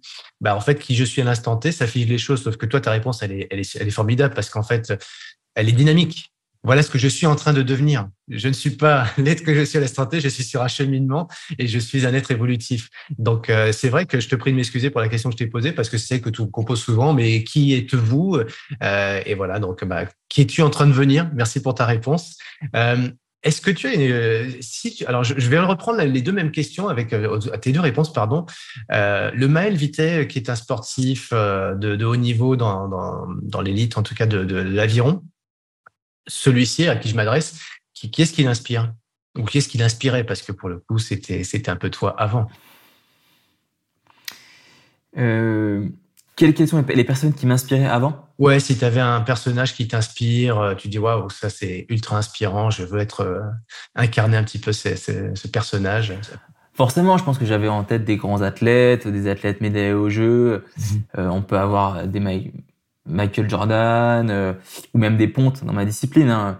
Mhm. Euh, nous, en aviron, en poids léger, il y a Jérémy Azou qui est un peu une, référence mhm. parce que parce que champion olympique, parce que champion du monde à plusieurs reprises, euh, un peu doyen de l'excellence, un staccanoviste au maximum, premier à l'entraînement, dernier à fermer la salle. Enfin voilà. Carbone. voilà, l'athlète, l'athlète pur et dur. je t'aurais dit aussi peut-être Johnny Wilkinson dans cette démarche-là aussi, rigueur, investissement. Mhm voilà, des gens qui ont marqué aussi leur sport. D'accord. Et euh, du coup, le Maël Vité, euh, qui est aujourd'hui en devenir, évolue de l'être évolutif, euh, qu'est-ce qui t'inspire aujourd'hui? Qu'est-ce qui te donne envie de t'élever? Et qui incarne un petit peu l'archétype de l'être humain idéal pour toi, même s'il n'y a pas d'idéal évidemment, mais qu'est-ce qui t'inspire aujourd'hui? Eh ben, étonnamment, tu vois, moi aujourd'hui, aujourd'hui, je pense que j'ai pas de personne qui m'inspire. Il y en a plein, mais en fait, qui m'inspire globalement, c'est où je me dis c'est comme les gens qui ont un livre référence ou c'est un peu leur bible. Euh, moi, j'en ai pas particulièrement. Pourtant, je lis pléthore de livres, mais euh, mhm. j'aime bien un petit peu. Je, suis dans cette démarche quand même de dire que que je suis autonome et que j'ai un esprit critique assez large et que je peux m'auto-définir et que je prends un petit peu du coup des touches euh, de chaque personne, mais mhm. mais c'est sûr que que tous les gens qui sont un petit peu dans l'instant présent, moi j'aime beaucoup Frédéric Lenoir dans son écriture. Mhm. Des gens comme ça qui sont dans l'instant présent et dans cette introspection un petit peu permanente et qui acceptent qu'en fait euh, la personne qu'on est aujourd'hui ne sera pas la même que demain et ainsi de suite parce qu'il y a des choses, il y a aussi euh, des facteurs exogènes qui viennent agrémenter euh, notre, notre personnalité. Mais par contre, ils sont toujours dans une même démarche qui est de se dire qu'est-ce qui me rend heureux à l'instant T? Et par exemple, moi, jusqu'à maintenant, ce qui me rend heureux, c'était de faire de l'aviron à très haut niveau, 12 fois par semaine, faire que ça. Et en fait, je me suis, il y a eu un moment de bascule où ça me rendait plus forcément heureux. Et là, du coup, il y a finalement, euh, c'est là où j'ai un petit peu été déstabilisé, parce que tu te dis, bah voilà, ça y est, quoi. Je pense que c'est un peu comme dans la.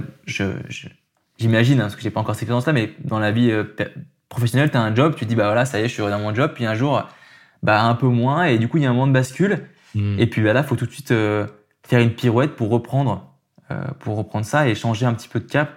Et je pense que si tu es dans une sorte d'apathie, où en fait, tu te poses pas trop la question, tu laisses un peu l'eau couler, euh, j'aurais pu faire, j'aurais encore peut-être pu faire mon sport pendant un an et peut-être même performer encore en me disant bon bah voilà, je capitalise sur mes acquis de ces dix dernières années, je sais faire, je me pose pas de questions, mais ça c'est pas moi.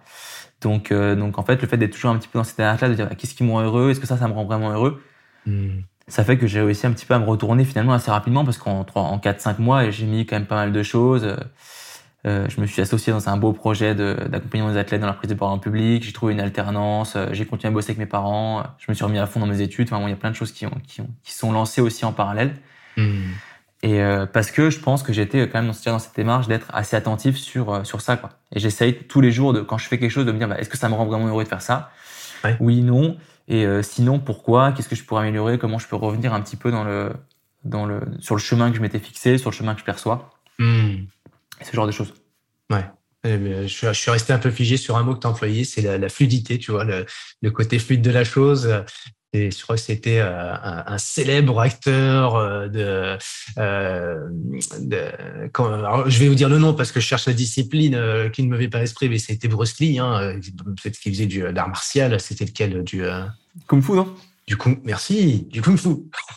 Et qu'il y a cette belle analogie de l'eau, en fait. Hein. Nous, on veut, euh, on veut que les choses prennent forme par rapport à, par, par rapport à un environnement, par rapport à une structure. Et finalement, l'eau, elle s'adapte toujours dans une forme de structure. Donc, si nous, plus, plus que la structure, on était, on pouvait incarner cette fluidité, s'adapter en permanence, Certains pourraient dire oui, mais à ce moment-là, euh, c'est quoi la ligne? Toujours s'adapter, on n'a pas de fil conducteur. Bon, on a bien compris que c'est un mélange d'avoir un projet de, qui fasse sens et en même temps, à l'instant T, de pouvoir s'adapter, d'être agile face aux, événements.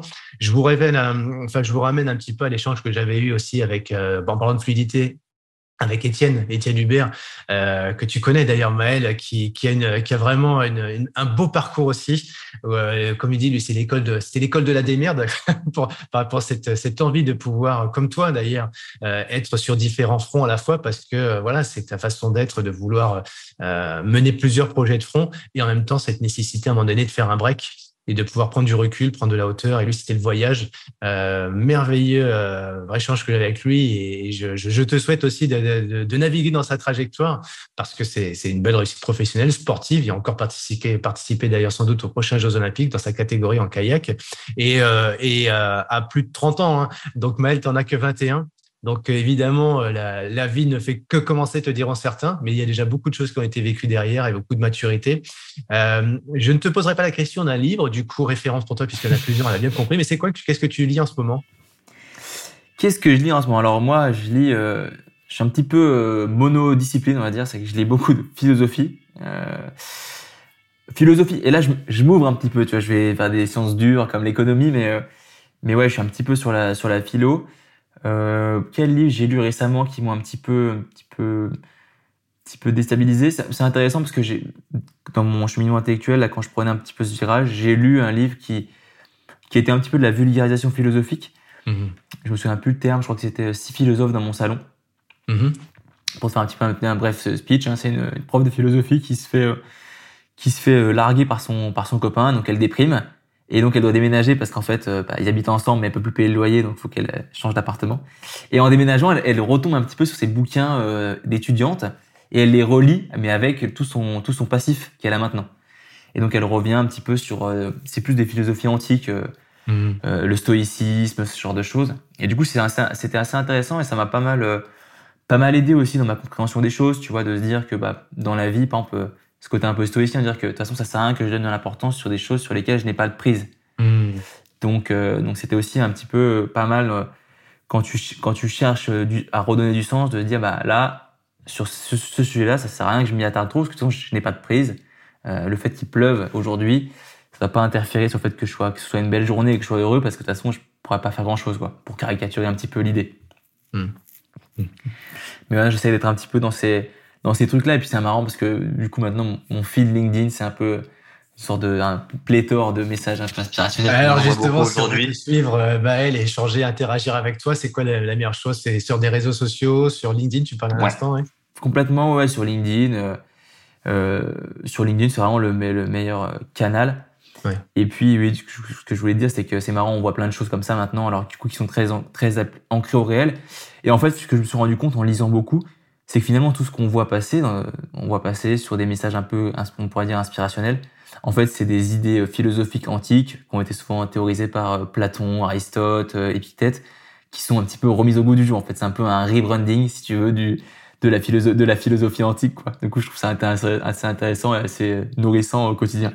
Ouais, je, je dois faut vous avouer une réflexion à vous tous, ou je la fais à toi, mais évidemment aussi aux éditeurs. Moi, je suis toujours je, je, je, suis toujours surpris en fait de, de, de, de cette capacité qu'on a à inventer des choses, alors qu'en fait tout est dans les écrits de, de, nos ancêtres et ça remonte à très très loin.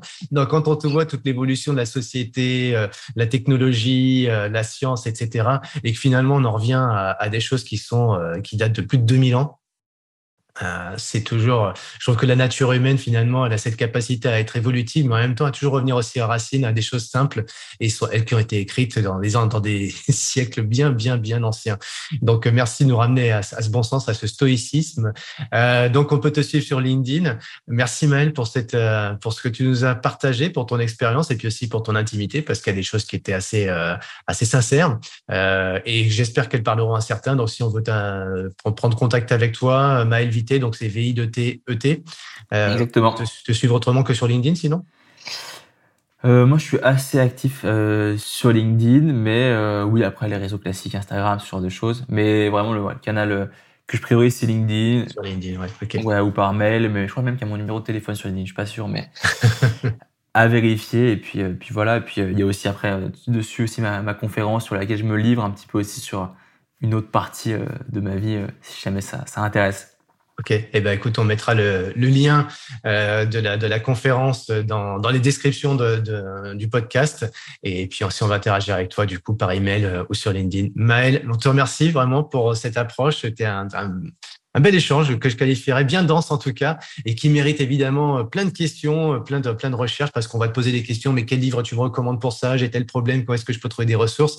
Évidemment, euh, on n'hésitera pas à le faire, Maël, et on te souhaite. Avec grand plaisir. Ouais très bonne continuation pour la suite. D'ailleurs, merci beaucoup, Cyril. Dernière question. Euh, qu'est-ce qu'on peut te souhaiter pour les, semaines ou les mois à venir? Qu'est-ce qu'on peut me souhaiter pour les semaines et les mois à venir?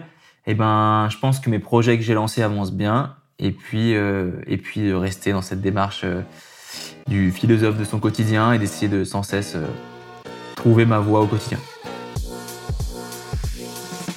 Merci à tous d'avoir écouté ce nouvel épisode Champion de ma vie. Si vous souhaitez entrer en contact avec nous, vous êtes les bienvenus. Chez Champion de ma vie, on aime les rencontres, on aime les opportunités.